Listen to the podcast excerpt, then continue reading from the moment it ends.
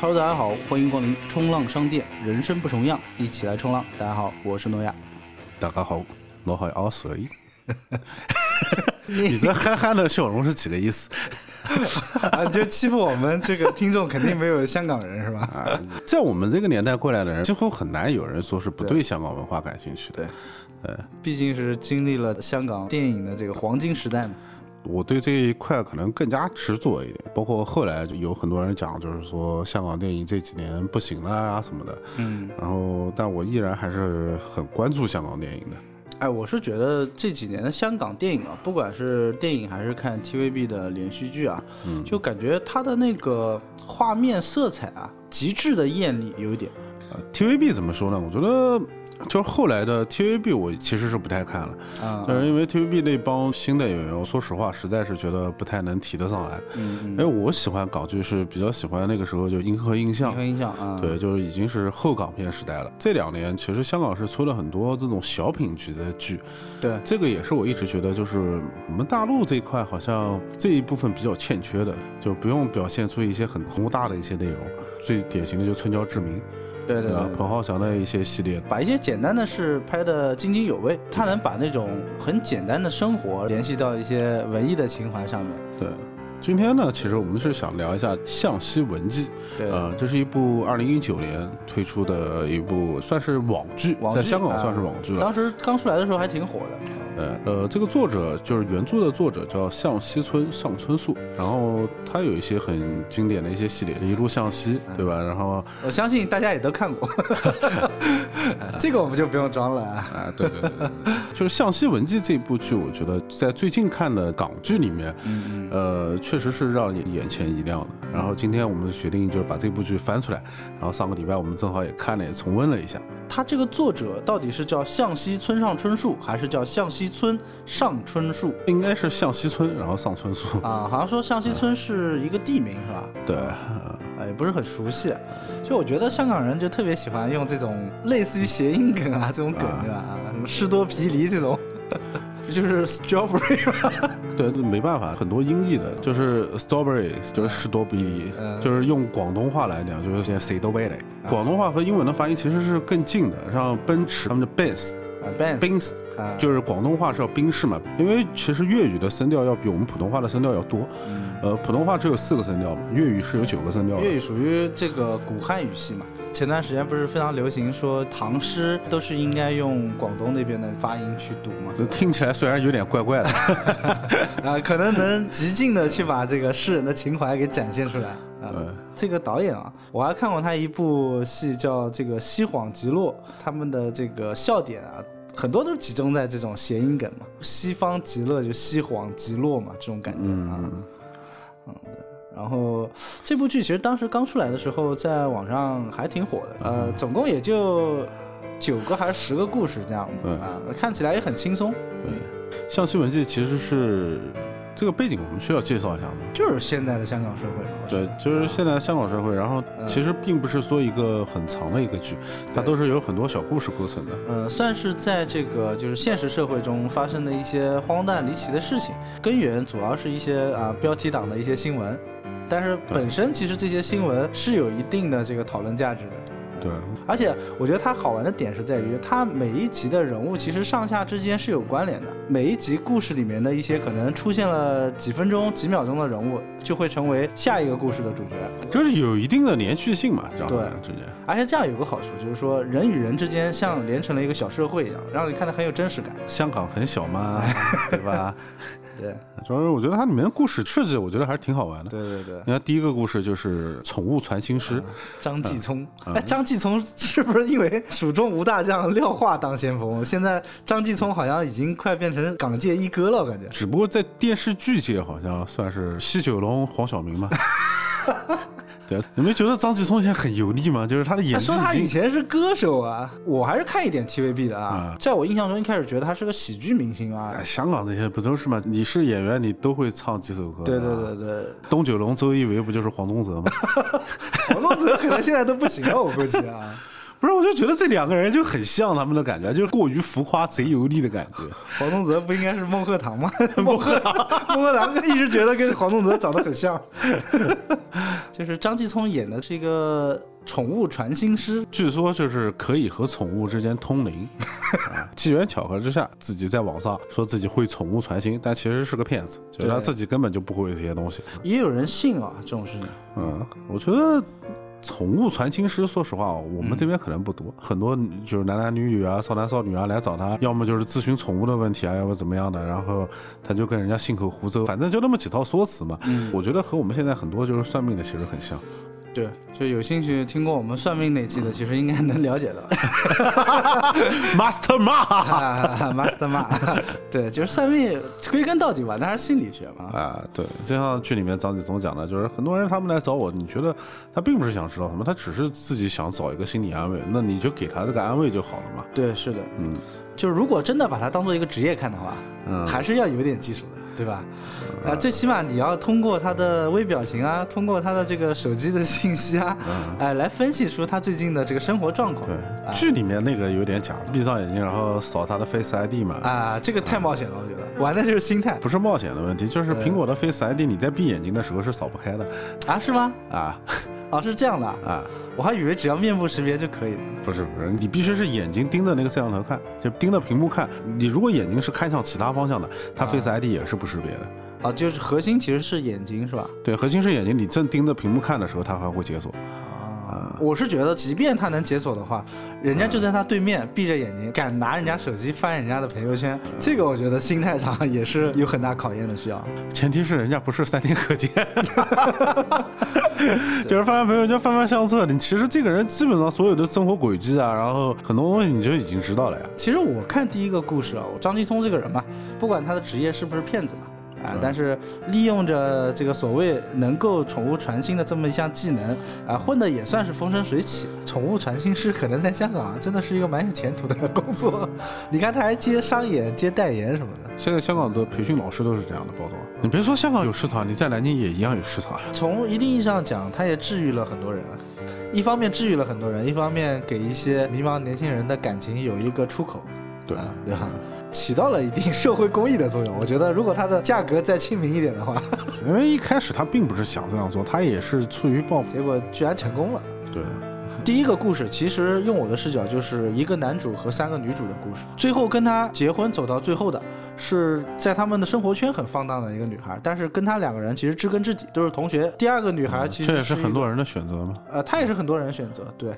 然后第二个女孩其实跟她就是露水姻缘嘛，露水姻缘，然后对她是有迷恋的。对然后第三个就是她高不可攀的这么一个女神，白月光嗯对白月，光，对对对，就是这么三个人。啊关键是胡杏儿。对她可能比较适合演这种白月光的角色吧，就是女神形象嘛，嗯稍微高高在上一点嘛。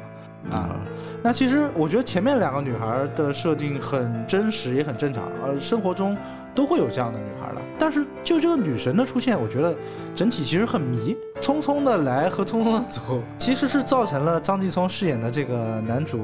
他生活的一个巨大的改变，因为我们是一直跟着他的主观意识去走的嘛。对，呃，他甚至为了胡杏儿饰演的这个角色，去抛弃了自己以前的生活。但是对于这个女生来讲，好像她只是来过了，她就是路过。怎么讲呢？你是职业虽然是一个骗子，但你嗯可能在碰到真的喜欢的人的时候，还是想愿意为了爱的人放下一切。其实胡杏儿最后是有点过分的，她是根本就不爱他。对吧我觉得就她是用一种居高临下的一个眼光去看他。而且我觉得在感情里面，就如果你不是那么爱一个人的话，嗯，不要对他提出改变。对，这点我赞同。嗯，就是你如果说，但凡你对一个人提出很多要求，你希望他改变的时候，嗯最起码看清楚你自己，你真的是非常爱他，对，对你才可以对他提出这样的要求。一旦就是感情走到了这一步的时候，他再怎么改变，你总觉得他好像不够。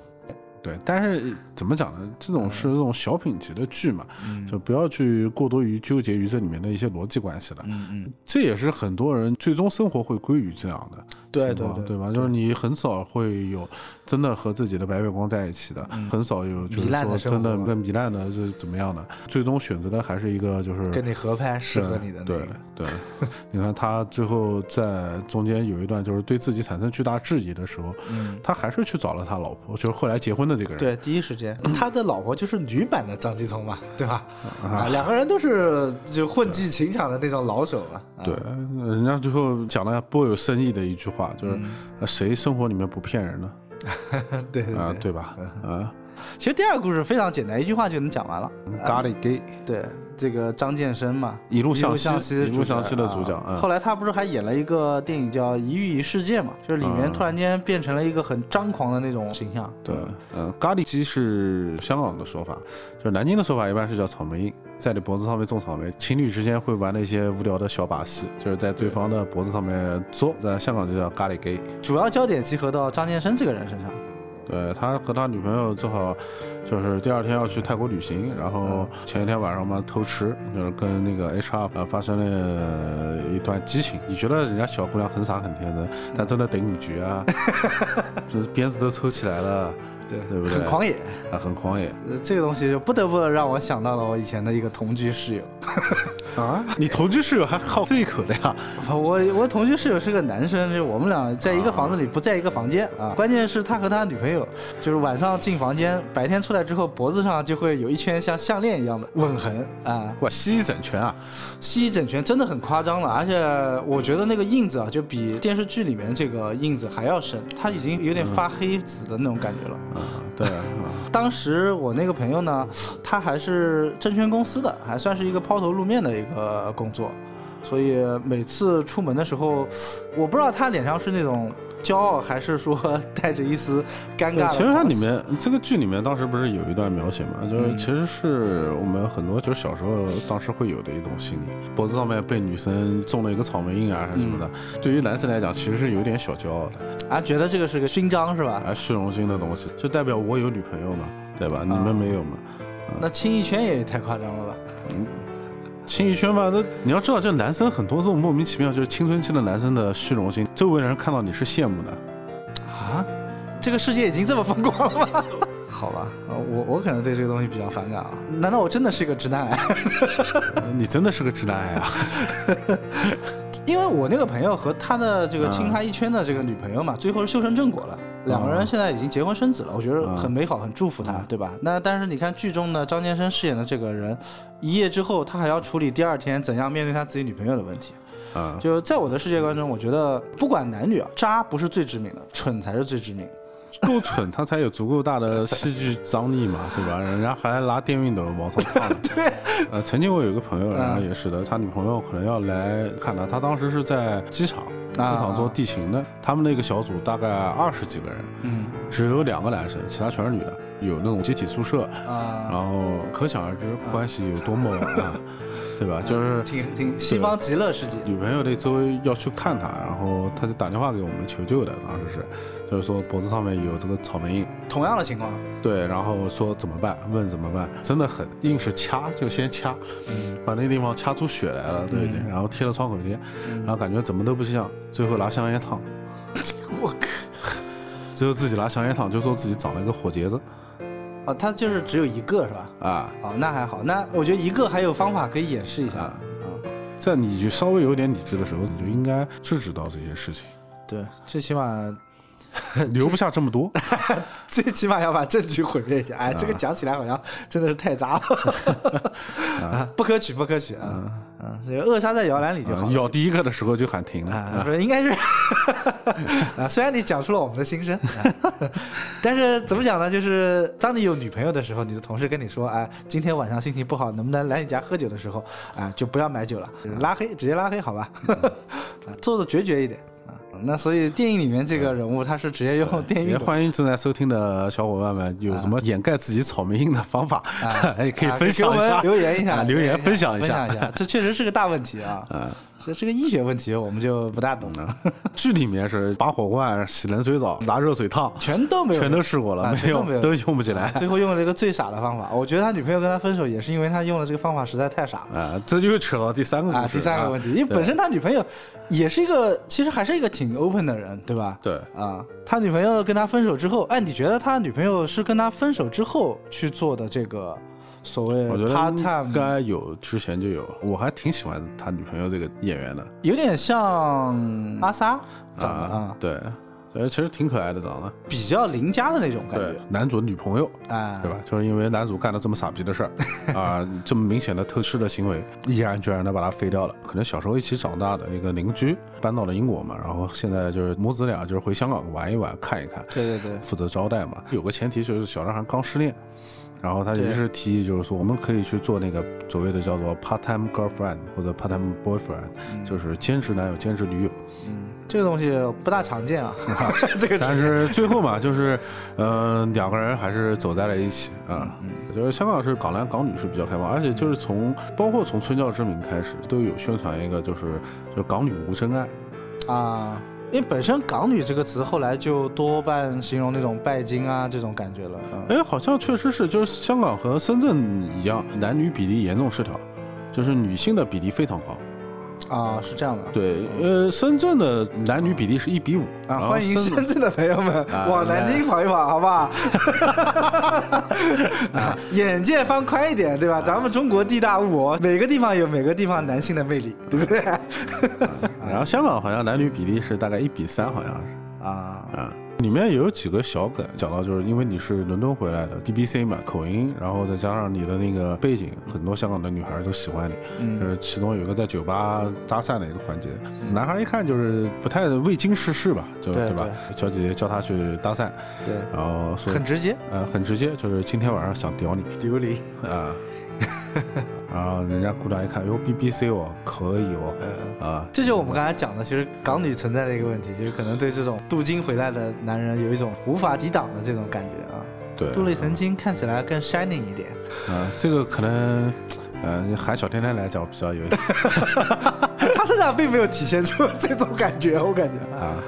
哎，但是我看这个故事啊，其实导演企图是想把这个小篇幅拍成一个纯爱的电影嘛。女生的这个角度来看，我觉得 OK 的，没有问题。因为他做这个临时女友的时候，其实他比较有原则嘛，比较有分寸的那种。好像他是只陪男顾客，就是心理上去慰藉一下。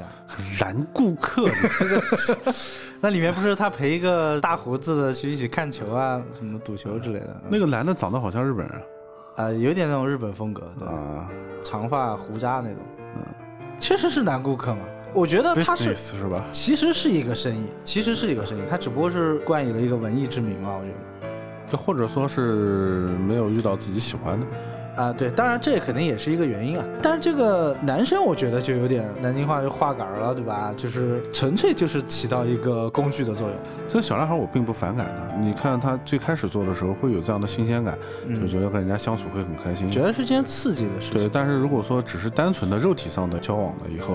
他嗯就会觉得说，哎，觉得事情不是那么好了。他并不是一个很沉迷于肉欲的一个人。就如果你只是单纯的就是一段肉欲上的感情，以后结束以后，你会有一种巨大的空虚感。对，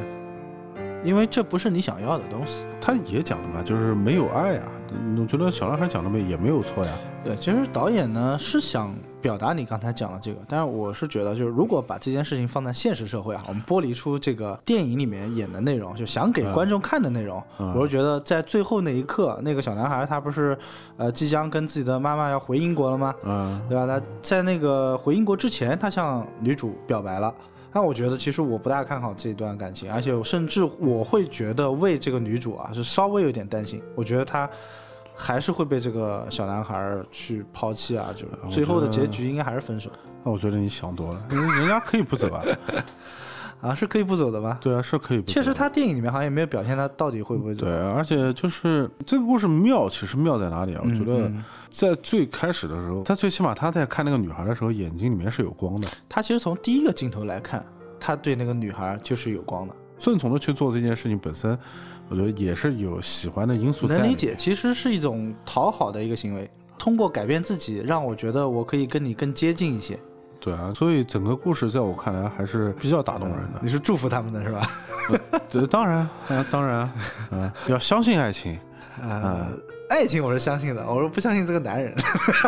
嗯我觉得小男孩很好，我觉得这个男孩真的很好。我总觉得这个男生不靠谱啊，这个小弟弟，第一个年纪比较小，一切都是为了猎奇啊。当然，刚才我们也讲了，可能是为了迎合所谓的这个女生的这么一个现状吧，啊，为了迎合她的现状去改变自己的现状。呃，我总觉得是不是出国之后你就不会回来啦？而且你在出国之前去许诺一段感情，是不是一个很不负责任的一个行为？嗯，也也并不是，也并不是啊是吧？对。 你有过同样的经历吗？啊，你有过？ 反正我是觉得异地恋啊、我一开始是不信啊，我是觉得哎不信这个邪，呃，异地恋、异国恋，我觉得什么异宇宙恋，我觉得都 OK 的啊，只要只要感情真，对吧？啊，但是后来发现真的是现实就是这么残酷，爱情这件事情嗯并不是结果论，嗯，呃，享受 过程，你这个就纯属玩咖心态，我跟你讲，啊，你就是属于心理阴暗单纯看人家长得帅，心里不高兴，啊，就是单纯觉得这个姑娘长得好看，我想要。还是个好姑娘。说到底，这个姑娘其实是个好姑娘。嗯，我觉得这个女孩长得真的好看，有一些角度看很像阿萨，然后另外一些角度看就很像蒙嘉慧。哎，但是我觉得这部剧里面，我认为最好看的两个女孩是什么？啊就是两个跟程序员有关的故事里面的两个女孩，一个叫纯纯的，还有一个叫 Maria。小泽玛瑞亚是吧？ 对，就是两个程序员的故事嘛，一个是一个小胖子儿去减肥的故事啊，为了追求唯一对自己好的女神，名字也很好听，纯纯。 名字就让你有遐想，啊，长得确实好看，是个卖理财产品的是吧？金融机。对，嗯啊，这个小胖子呢，他在单位不大受人待见啊，大家都哎奚不落是他，不受人待见，这个是很多人对胖子的刻板印象。嗯，很少有像你长得这么帅的胖子吧？呃很少像我这么骚的 胖子，就小透明吧，算是。我对觉对得对。对，然后因为长得胖呢，就是在情路上面还比较不顺比较看看啊，啊，比较坎坷一点。忽然就是唯一一个，就是让他觉得哇，这个女生带着光出来的，带着光出来对我有好感，就因为这个女生说了一句我喜欢大 Z 佬，哎就是大块头。在这里的大只佬的意思是肌肉男的，你知道吗啊？长得胖的就是只叫 肥宅，啊算不上打 Z 楼。啊，对，于是他就去痛定健思身，痛，啊，于是他就去健身房，还是张继聪的朋友，而且哎关键是健身房那个太搞笑了，他说锻炼是一回事，你还要提高自己的所谓视觉高度。哎，他还举了个例子，什么你知道吗？郭富城其实一米五都不到， 就是因为他视觉高度一下子形象就高大起来了。啊，可以理解为全世界的健身房都一样。然后无一例外的，这个健身房也易主换人，然后卷款私逃了，对吧？嗯，对，不像大陆，大陆监管还严一点，现在想逃跑没那么容易。小胖子健身也没健成，结果还赔了很多钱。对，然后约人家姑娘吃饭，然后发现，呃，人家姑娘对他好，只是单纯的想让他去买黄金理财产品。导演倒是帮了小胖子一把啊，最后好像买产品还成功了，对，在后面的故事里面还出来了，这个小胖子后来又来了，成为一个有钱人。变成了一个成功人士，嗯啊、到处想买理财产品，其实也是在讲一个爱而不得的一个东西。对吧嗯其实看水哥就可以知道，就是身材跟你把妹没有什么 必然的联系，对 吧？啊不是还是有很大的关系 的，是吧？我感觉你完全体会不到这种压力嘛。嗯、那是因为你没有看到把不到的痛苦。你现在就不要想了，对吧？已经是这 个围城中人了。嗯 有趣的灵魂更重要吧？没有好的外表的话，你连撬门砖都没有，对吧？ 啊、你再有趣，谁会看得到呢？对，这个讲的就很残酷、很现实了。啊、就是，但是我是想老实话，就是毕竟胖对身体不好嘛，对吧啊大家该减肥还是要减的。健身我觉得为了自己吧，如果有一些啊需要你高消费的健身场所啊，留一个心眼，万一中途跑路了就不好了。嗯，对，但是有得必有失嘛。那嗯塞翁失马，焉知非福。嗯、姑娘没泡到，自己赚了一大笔钱，嗯对吧？啊可应以该是的，。可以的，在不同的领域达到了 顶点。第二个就是瘦瘦的程序员，呃对对对，也不是程序员，就是属于网管嘛，公司网管。 啊网管，人家给自己的定位是一个程序员，结果你一讲网管，又把他的定位给拉下去了。呃，也是，就是公司里面女孩对他有好感嘛，啊，也不是有好感，只是让他帮忙装电脑吧，就兴冲冲的，然后结果人家各种阴差啊阳空错。欢喜，啊，空欢喜啊，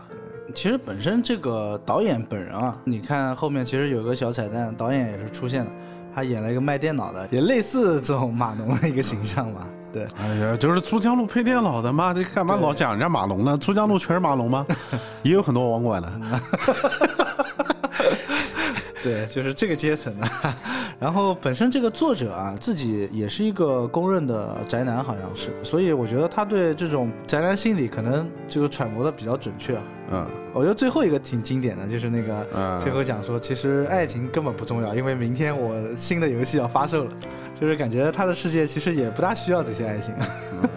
但人家自己乐在其中，我觉得挺好。但强壮的一些海报我还挺喜欢的，阿基拉的海报，嗯，啊对，吧然后手办一个个都很精彩，啊、看起来也不是很便宜的样子。还有一个大的新安州啊，啊在放在办公桌 上宅男的世界也很精彩，对吧？啊，有游戏有动漫就够了。嗯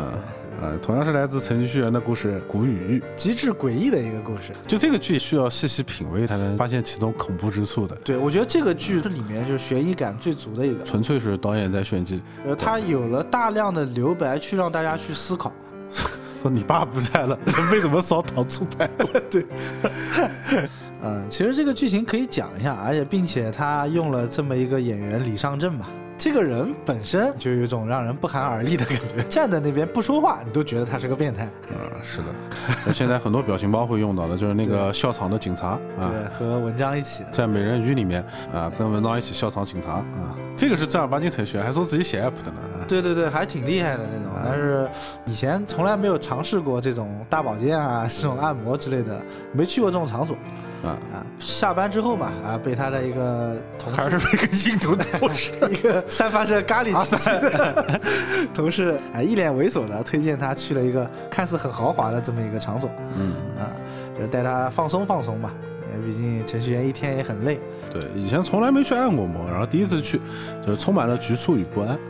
嗯，也不知道躺该怎么躺，那做该怎么做。对按摩这件事情心存幻想啊，总觉得还会有一些其他的服务。确实，就是我第一次去按摩的时候也会有这样的想法。总觉得在不经意间人家会问你，哎，我们这边还有一些服务，你要不要勾选一下，是吧？对，然后结果发现人家是正规按摩嗯啊，发现我们都是乔杉。嗯他其实演的我觉得相当好吧，把那种小尴尬、小青涩演的，又想装自己好像很懂的样子对。然后去了那边呢，结果第一次就爱上了给他做按摩的这么一个小妹。然后呢，小妹的服务也很周到啊，看起来是一个勤勤恳恳工作的人。两个人聊了聊呢，感觉也有很多共同的话题可聊。人家小姑娘就很愿意跟他聊天，结果他就爱上了这种感觉。啊，迸发了爱情的火花，对，哎，终于有姑娘理我了，哎，跟我聊天了啊，相谈甚欢。啊，那不可收拾的，那我就爱上了这个愿意和我聊天的女人。呃对，然后每次啊，就找各种借口就去找这个姑娘。他自认为啊，爱情升温到了一定阶段嘛，哎，想可能跟这个姑娘做一次表白，啊、想了一个方法呢，也是常规的宅男套路吧， 我觉得，啊，做了一个便当，啊选用的是他妈妈跟他讲大家都爱吃的咕咾肉，啊，酸酸甜甜，大家都爱，口味很好。本身他也不是一个好像特别会来事儿的人，啊就对是可能做菜已经是他最大的浪漫了，也是找了很多烹饪方面的书啊，自己亲自去买菜，奋战了一个上午。嗯，看得出来很拙劣啊，哎，对，还据说把厨房搞得是一塌糊涂啊、但是好歹就是做出了一个爱心便当嘛，然后就做完了之后就急匆匆的去送给他的这个心爱的小妹。急匆匆的就去洗澡了哎啊对，然后大家看到他来了，都已经知道了，看他经常来嘛，啊，每次来都点九号，但是这次呢，小妹看到他之后，整个人突然间很惶恐，很害怕，就问了他一个问题，说你上午的发型不是短发吗？怎么又变成长发了？然后李商正听到这个话呢，其实他自己是不以为然的他只是以为人家喜欢他的发型，人家说就是，哎，你头发长得很快哦，啊。这个时候大家一脸疑惑嘛，啊，当他掏出古老肉的时候，这小妹整个人就接受不了了，说你是不是疯了？上午刚送完了糖醋排骨，下午又来送古老肉，然后哭着就去找他们经理。经理一看就是经历过大场面的人，把小姑娘吓着了，嗯，啊啊，微微一笑，呃，想说这个追求爱情嘛，我们大家都能理解，对吧？嗯啊，但是你也不用这么极致吧，上午才来过，下午又来，脸上几乎就写着傻逼跑他妈洗浴中心来追求爱情，哎恨不得就叫保安带他给撵走的那种啊。嗯，那确实也被他撵走了，好啊吧？对啊，并且保安还分享了他那盒古老肉，说是难吃的一逼。啊，嗯这个时候就很奇怪啊，就是因为他整个上午的时候，李商镇这个人他是在家里面做饭，他没有时间去体育中心。啊，但是很快，呃，导演也是揭示了最后的结果。在这个片子里面，你可以很明显的发现，他们家吃饭啊是三个人，其实还有一个人，嗯，对，对，还有一个人，除了他和他妈妈以外呢，还有一个人一直是被一堵墙挡着的，就没有出镜呗，一直没有出镜啊。原来是他有一个双胞胎的哥哥，啊长得一模一样，长得但是一模一样是短头发，对，但是短头发。李尚镇啊，他自从恋上这个按摩小妹之后啊，按摩店的那个名片就放在家里的桌上了。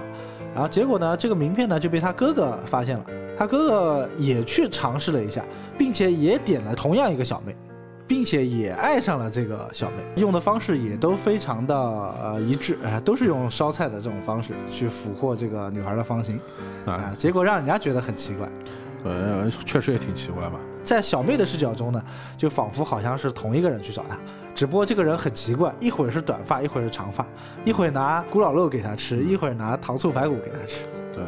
所以和双胞胎谈对象是一个很可怕的事。对，这个梗也是，就是糖醋排骨和咕老肉其实差不多嘛，做法应该都一样的，而是原料不同啊，对就是粤菜里的糖醋排骨和咕老肉的做法啊是是一一样样的，的，不是我们江浙的这种糖醋排骨，江浙的糖醋排骨是深色的，主要以排骨为主 啊。粤菜的话，就是把古老肉替换成排骨就可以了。其实也是一个暗喻嘛啊。啊导演呢，就刚才讲说，导演炫技的地方还在于它里面拍了很多的细节，烘托他们李商镇一家人诡异的气氛。啊，其中就提到了一个，就是他跟妈妈在吃饭的时候，不经意的问了一句，说：“哎，爸爸失踪了那么久，失踪后的那几天啊，我们家一直都在吃排骨。”嗯然后他妈妈就用一种哎不 可说。不可说的眼神望向了他，对。然后，并且他妈妈平时没事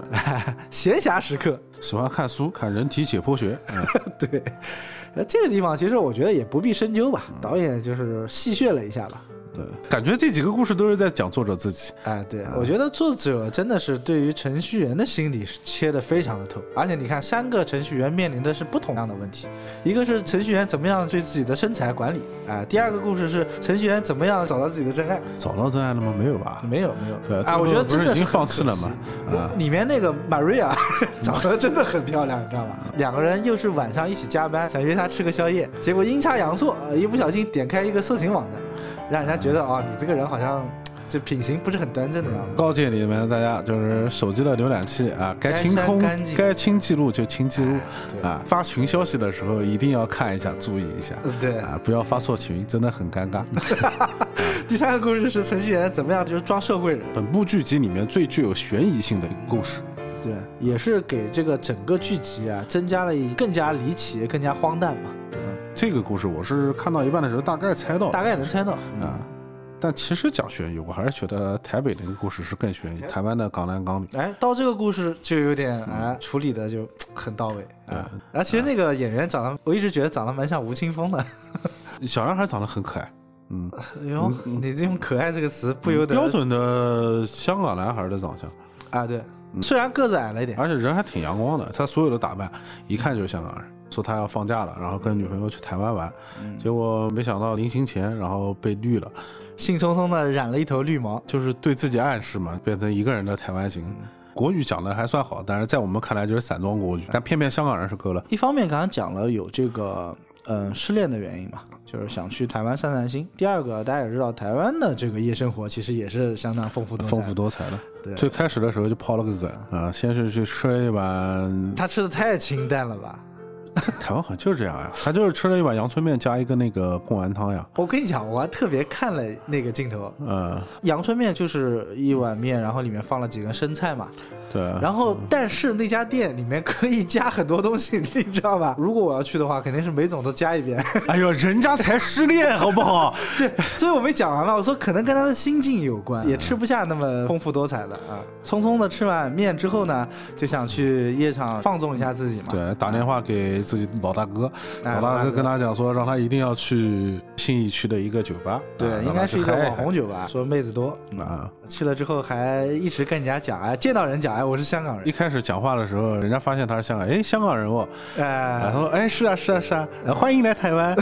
哎，忽然觉得自己发现了新大陆，是不是？对对对，嗯因为看到前面几个酒吧都很难受嘛，不高兴嘛，没有人人理踩他，没人人踩理他，就在那个酒吧开始发现，哎，老子是香港人，还有 点用哟。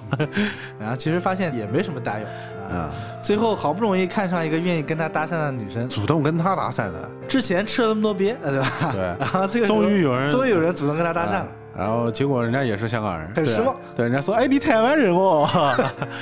然后结果小哥哥就装了几天的台湾人，小哥哥就是一个想去台湾吃台妹的一个香港男孩。啊因为被港女伤的太深了嘛。啊对，然后这个香港的小姐姐呢是想吃台湾男生的一个港女港女对，啊，这两个人机缘巧合之下，两个人一起出去玩去了。都别有用心吧。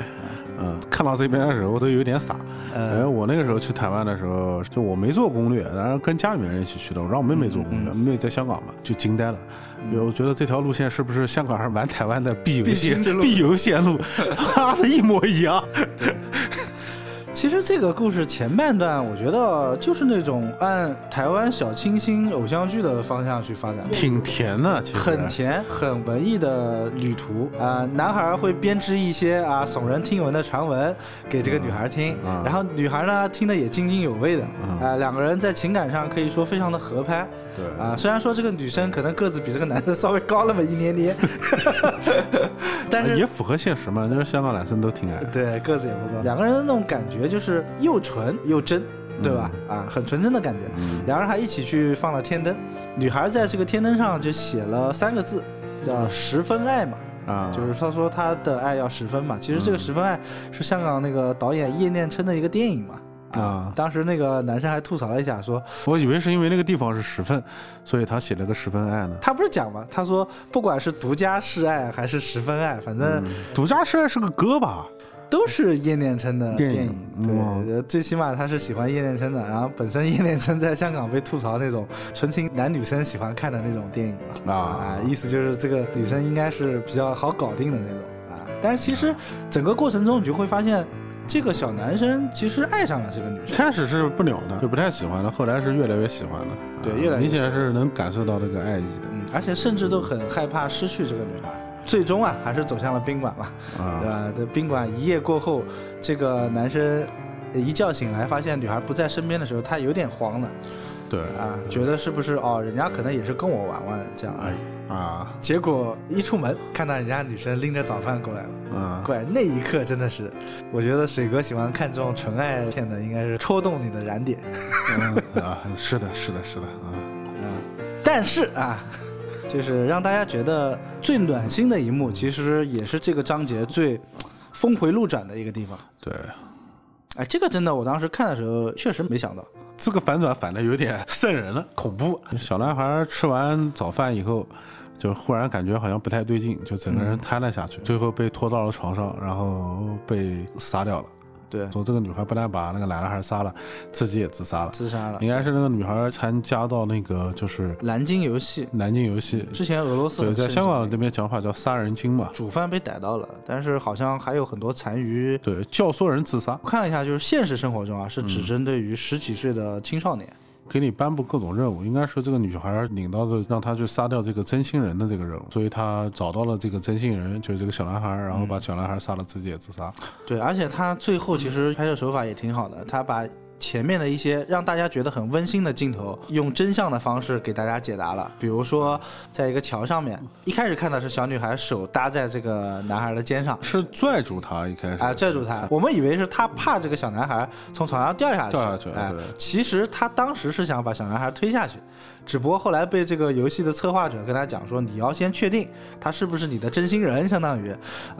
然后你要是确定他是百分百真爱，那你再去实行你的这个杀人计划。对，然后在那个小男孩胸口还是用刀刻了一个鱼嘛，刻啊了一个金鱼，啊嗯对对对。其实挺唏嘘的。很唏嘘，因为这个故事其实看到这边的话，是觉得是跟之前所有的故事比最纯爱的一个故事，嗯也是最暖心的一个故事。对，而且这个小男孩、小女孩真的我是蛮喜欢的，这两个人。嗯，那两个人那种感觉，就像我们恋爱的时候那种感觉 嘛。想起了那天夕阳下的奔跑， 那是我逝去的青春。对，还真的是这样。嗯，你忽然间眼角含泪干嘛？ 呃，只是庆幸自己活下来了而已。 怎么讲？我觉得这个游戏设计者也挺可恶的，利用这种不健全的这种心理哎不健全的心智，对啊、啊，就这个故事告诉我们，千万不要出门瞎吃拉。啊当然保护好自己很重要，嗯但换句话讲，你如果是那个小男生的话，你会不会爱上那个女孩？会吧？因为短发平胸嘛。 自嘲现在已经成为一种很随遇而安的事情。我也会啊。啊，哎，其实讲白了，那个女孩单从长相和性格而言啊，还真不是我喜欢的类型啊。虽然她是短发，那个情境之下，你不会爱上她是吧？对，因为我觉得那个女孩很迷茫。我觉得一点都不迷茫，她是一个很勇敢的一个女孩。你觉得她很勇敢？把这个后面的剧情摒弃掉，就她是一个很勇敢的一个女孩，她性格就是有很多闪光点，很大胆、很勇敢的去表达自己的爱意，而且很率真的一个姑娘啊。嗯，那我跟你的观点其实完全不一样，因为我知道后面剧情了，我觉得她是在无差别杀人。换一个男生，他还是依然会表现出你所谓的率真的那一面。从前到后，我就觉得之前也是受过情伤嘛，在爱情里面迷茫的这么一个女生，感情受伤了之后，天都会塌。但是天塌下来之后，你要想想，怎么样去过好一段新的生活。觉得这个故事不好说，就是因为最终是悲剧的一个导向，我只能讲说，这个故事是拍的最好的一个故事。也是看的我是会有面红心跳了，就是两个人在一起的那种感觉真的是很好的，但是最后的结局也是让人很唏嘘的。这个男主是，呃，整个剧里面我最喜欢的一个，纯粹追求爱的一没个，有什么坏心眼嘛，人畜无害。嗯，啊，当你觉得身边的一切变得很就是麻木、没有突破性的时候，你换一个地方去旅游是一个很好的解压的方式啊。保护好自己，嗯，对吧？出去玩，呃尤其像现在就是不大能出去玩的，就在家待着啊。那那一旦能出去玩了，一定要保护好自己啊，不管男女生，呃，防人之心不可无，对吧？之前的那个故事也不错，讲那个嘉亨湾的嘛，哦，嘉亨湾啊，其实那个是第四个故事，我觉得嘉亨湾就是什么啊，就是我宁愿在宝马车上哭，也不愿意在自行车上笑嘛。其实是一个很老的一个话题了，但是我觉得还不错，让我感嗯觉。他其实是个保安了，哎，关键那个保安真的是演得好，而且那个保安我觉得挺帅的呀。呃他是一个 TVB 老的一个明星啊，就是经常能看到他，虽然不知道他叫什么名字啊。他演得好的地方是在于，他其实明明是一个普通的保安，但嗯是却把自己演得如此的自信，就是杨笠说的嘛，啊，如此的自信，对 吧？又这么的平凡，啊，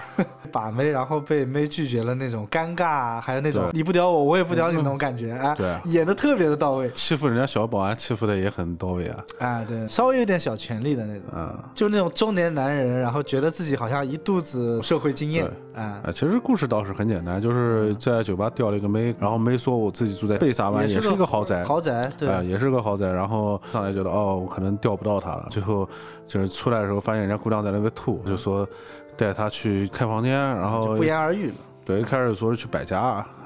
哎，百家是一个连锁还是什么？对连锁，就是哦不是很好的酒店吧。妹子就不愿意去嘛，那是这后来就她说那就去我家吧，我家在嘉亨嘉湾。亨湾也人家一是听个豪嗯哎我宅，操，高级啊，嘉亨湾， 骗他我什么钥匙没带嘛，然后。很 low 的一个谎啊、言。嗯就在楼梯间里面来了一发，胆子真的很大。然后最后人家说要上去坐坐，然后他最后还说，哎，那等一会儿，然后等人家开锁什么的。他其实那句话有赌的成分，他吃定了这个女孩不会去他家做，因为本身大家都心照的。啊，也就是一个晚上的事情，但是他就赌了一把，说，哎，要不要去我家坐坐啊？其实他根本就不是这边的业主嘛，嗯，就是讽刺这个讽故刺事嘛，呃很赤我觉裸，得做的其实也很真实。很真实，也很好，挺好玩的，我觉嗯得是。挺好玩的。最后还有一个小反转啊，啊、女孩也不是住在什么贝萨湾的，嗯就是公屋嘛，就是公屋不是很好的地方。嗯就是这个女主其实是一个还是比较执着于追求就是物质的一个人。对，就之所以前面一开始那个大哥没有泡到她，啊、也是因为露怯了。就是夜蒲这种事情啊，没有男女之别的。就嗯既然出来玩的话，其实都是想晚上被异性给带走的吧，对吧？嗯啊，我觉得这个故事还是提醒大家，这个猎物和猎人在夜场这种环境下其实是相互的，不要自己觉得自己多牛逼， 有可能你今天运气好，你是一个猎人，哎，明天运气不好，你就是别人的猎物。骗来骗去，我觉得就是没句真话。对，白天嘛，尤其像香港这种，你可能会遇到很多纷纷扰扰的事情。嗯，快节奏社对，非会。常的快节奏，然后属于自己的时间其实并不多。嗯白天是卖命的呀，哎， 对啊，白天是为了自己的现实生活，嗯那其实更多属于自己的时间是放在晚上了。想把自己剥离出来。晚上是一个放松逃避的一个过程。对，就是逃避，其实，嗯，就是希望这个逃避的时间能够拉得更长一点，取决于你什么时候睡觉。你睡得早，一睁眼，第二天面对的又是很现实的问题。星爷的话讲，现在的年轻人浮躁、轻佻，那老屁小味儿又出来 了。我觉得加菲湾这个故事呢，我们身边其实也有很多司机开着老板车出去泡妞啊，对吧？啊，对对对，最近《流金岁月》不就在拍这个内容吗？啊，对你过于去追求某些东西了，就是往往会蒙蔽双眼。不是富豪圈的呢，何必又非要把自己包装成那个样子？对，就不要大家拼团去拍照片了， 这个行为实在是有点 low 啊。你追求自己应该追求的东西，对吧？就是做个人真一点啊。然后这部剧觉得最有争议，也是最高潮的最应高该是潮的最后一个哎故事，那就是最后一个故事。足够的戏谑，嗯，就是把香港这个因为房子的这个问题啊，嗯体现的更加的矛盾激烈吧。尖锐，对啊，呃看到林雪的时候，我就有点震惊，就是觉得哇，香港果然不景气啊，大家都没活干了是吗？啊，那只能说明这部片子在香港其实，呃，卡斯阵容很这强。卡斯阵容真的不错，哦，真的不错，嗯，这个故事，呃，用香港粤语来讲叫什么？陆架床是吧？楼嘎床，呃呃，就是高低铺双人啊床，，低高高低铺，嗯。而且源于好像是一个故事，讲说香港有一个地方高低铺月租是一千九，啊，嗯，那个时候，呃，剧情里面表现的时间大概是一七年左右的时间，啊，一千九一千九不贵啊，其实在香港其实还好，但在是香港你要真的其实你要还好想。是一个高低铺啊，怎么说呢？这么说吧，就是香港租一套单室的单室间的，大概十来个平方的那种小的公寓，嗯呃，租金大概在九千到一万左右，一万二的样子。 啊，那这样对比起来，一千九真的不贵啊，对，呃，而且不是什么好的位置，因为我知道是石峡尾，就是在以梅。啊啊啊！那比还是比较偏的一个地方，然后他们那个十四个平方吧，是一个小的公寓，然后、嗯呃，我们当时租的是一万二一个月，应该是，单身公寓，呃也不是单身公寓，还不是单身公寓那么高级，就没有不是很高级，就是老很老的小区，啊，老楼，呃，老楼的那筒子种楼。，对，老筒子楼这么一个东西。哦，嗯，哎，那这样讲的话，一 千九如果上下铺，我把上铺和下铺都租下来，其实也不要多少钱。对，就其是实并换不，算其实成并香不港贵的那啊个啊，哎，可以啊。但是这个故事其实表现得比较的过于荒唐了，我觉得对对对，对就是讲一家， 有点扯，我觉得 一个几口一家六口啊六口人啊，对，就是讲一家六口人嘛，嗯就是住在挤在一个老式的那种公屋里面，林雪饰演的老爸，然后生了两个儿子，每个儿子都找了个女朋友啊，应该准媳妇儿。对，嗯，然后结果呢，老爸是住一间，老爸老妈住一间，然后哎，其实这个故事两我觉呃兄得。弟住一间嗯对，，我是觉得就是为了可能体现他的戏剧冲突，呃，这么安排的，但实际情况下没有那么惨，真的没有那么惨。我觉得当今社会也不至于这么对，就是你正常就是兄弟俩，你出去租房子也不是不可以的，租的，就是而且你看老二好像工作还是一个金融机构吧，应该是，对对对对，应该也不是说那么差的，但是前面里面好像加了一个，就是说好像刚破产还是怎么回事的，嗯，呃，说没办法挤回家里面住的，对，呃，但是就是你正常，其实像他们家的这个情况是可以再申请公屋的，就香港是啊有还是比较完善的这个公屋和居屋的这个体系，就保障房的体系，啊，啊、就是你如果说结婚了，像这种你是完全可以去单独申请啊这个居屋的，啊、但是这个环节的矛盾点就集中在这个房子里面，他们的面临处境就这么简单对，嘛？很小的一个房子，就是兄弟俩住在一个房间，老爸住一个房间，嗯然后家里面一个厅就结束了。对，然后兄弟俩住的那房间可以说是非常的惨，就是隔了个上下铺，然后哥哥睡上面，弟弟睡下面，基本上那个房间就只够放一张床，一张床，对，啊还有一个床头柜，好像。一个床头柜就没了啊。 啊，他们面临的一个问题就是，如果说他们兄弟俩哪一对能够先生一个小孩的话，啊，他们就可以获得这间房的拥有权，另外一对就不得不自己想办法去搬出去，啊，所以他们就在家里面疯狂造人。关键这个疯狂造人是一个在同一个维度，所以很戏谑，就是哥哥在上铺做完，弟弟在下 铺做。对，啊，很扯。就是确实挺扯，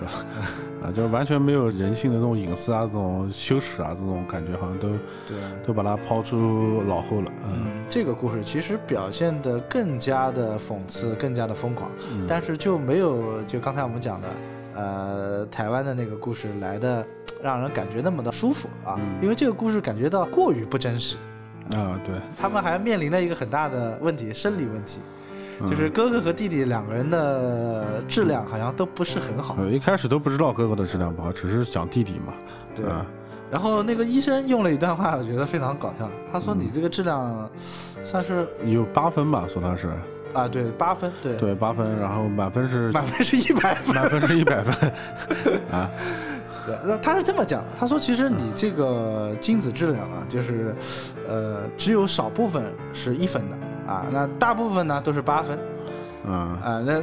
男生哎听到哎，你看不是我的问题吧，是 吧？确实很趾高气昂的跟老婆讲了啊对啊。，那你看不是我的问题，嗯对然后结果跟他讲说，我们不是这样定级的啊，啊，我们正常人的活跃度基本上是在八十分 啊，就是他弟弟呢面临这个问题，那弟弟一想，我的质量不行的话，那哥哥又那么的努力，每天晚上反正上面都能听得到的，啊，那很显然我这边肯定是这个房子我就保不住了呀，恶向胆边生，啊，嗯心生一计，喊了自己多年的一个好朋友，让他来帮个忙。啊，让他来帮个忙，呃因为有个前提嘛，说他老婆，嗯呃，因为这个长期的上下铺的这种性关系，嗯已经发展到就是他老婆可以在熟睡的时候都可以接受和他做练成了这项技能，啊，呃，不用看，没有任何的视觉，所以他好朋友就去冒充他让他呃，敲个门吧，啊，结果发现八十分和八分果然不一样啊他的朋友一击就中。啊，一击就中，结果呢，他很开心，宣布自己就是老婆怀上的那一天，同时嗯，哥哥也坏了得知了一个噩耗，哥哥还不仅是怀了，还比他早两天，啊，对吧？是的，嗯，这个东西，这个大忌啊，一下子又全部负面了，后来就魔怔了，就是还问医生能不能早产，啊， 变得非常的疯狂。对，为了房子变得整个人有点癫狂，对吧对，当然这个跟维多利亚一号比起来嘛，就还是小巫见大巫，对对对对，啊，还没有那么惨。呃，其实也是跟房价有关嘛。为了拉低房价，造成了一个就是杀人事故。关键是为了买楼这件事，他连他爸都杀了，对，那这个可能就是没有那么血腥，但是也足够荒诞了啊。啊、非常的荒唐。然后这还不是最荒唐的， 最荒唐的就是最后，忽然发现，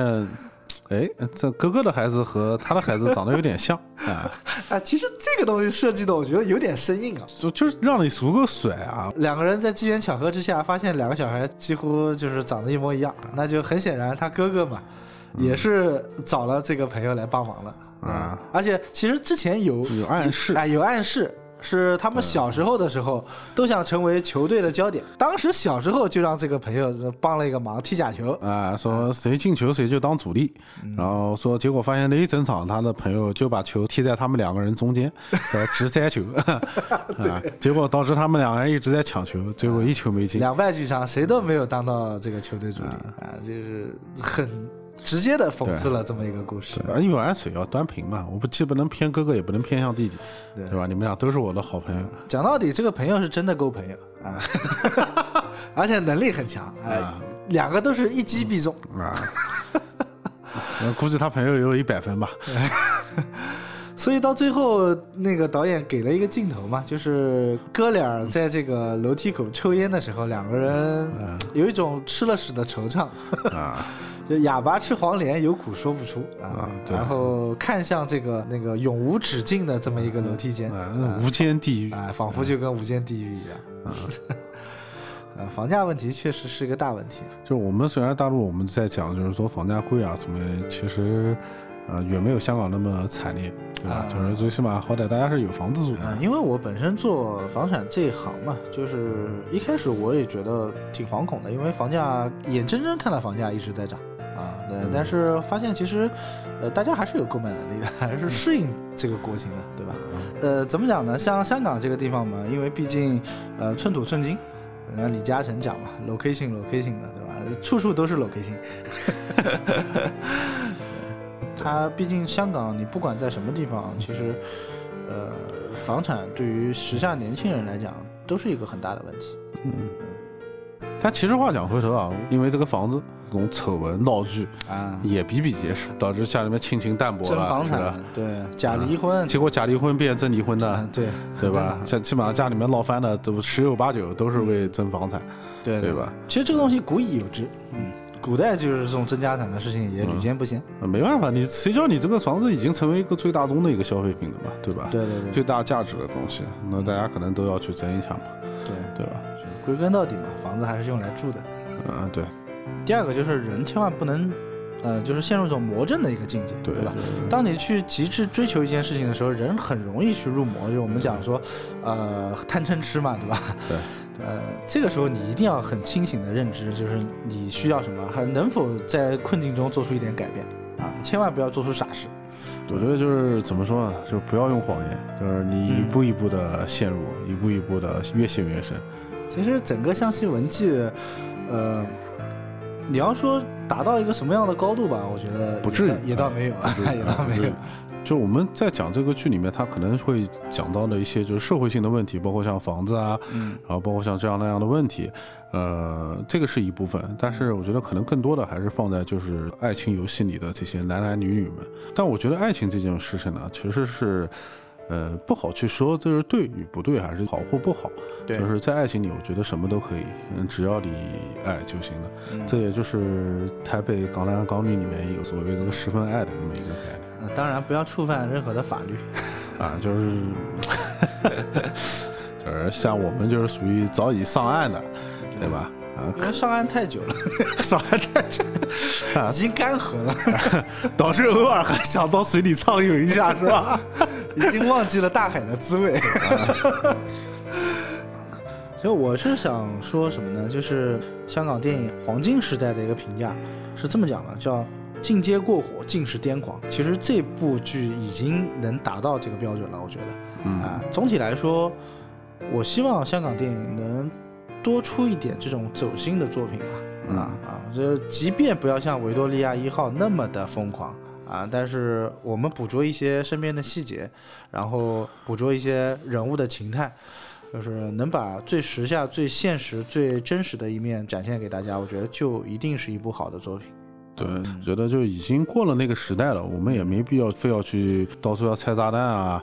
对吧？然后你要不就要去解救人质啊，要么就贩毒，要么就黑社会啊。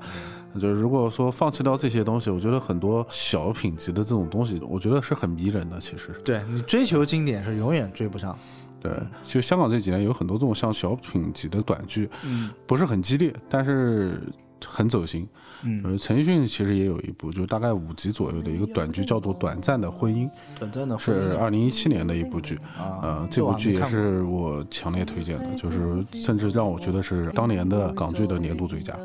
啊，就是非常感动、非常温暖的一部剧，而且它里面用的所有的歌全部都是陈奕迅那张专辑的歌，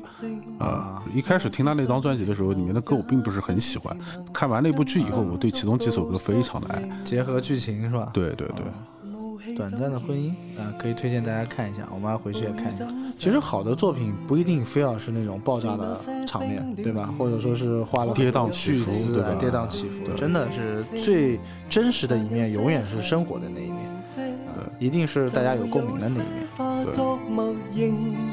浮城内恳求与我做证。還竭力筋疲，看着你，看着我，看着愛，偏偏多傲鼻。秋意中慢慢炎下，在前面是你清涼的雙臂。而發覺沒法來到抱着自己，發覺是愛有很多意味，四季是你也是我為那一種對你。還竭力筋疲，看着你，看着我，看着愛，偏偏多傲悲。秋意中慢慢炎下，在前面是你一如山高高地。而發覺沒法回去說服自己，發覺是愛有很多意味，四季是你也是我匆匆的記起，模糊但細膩。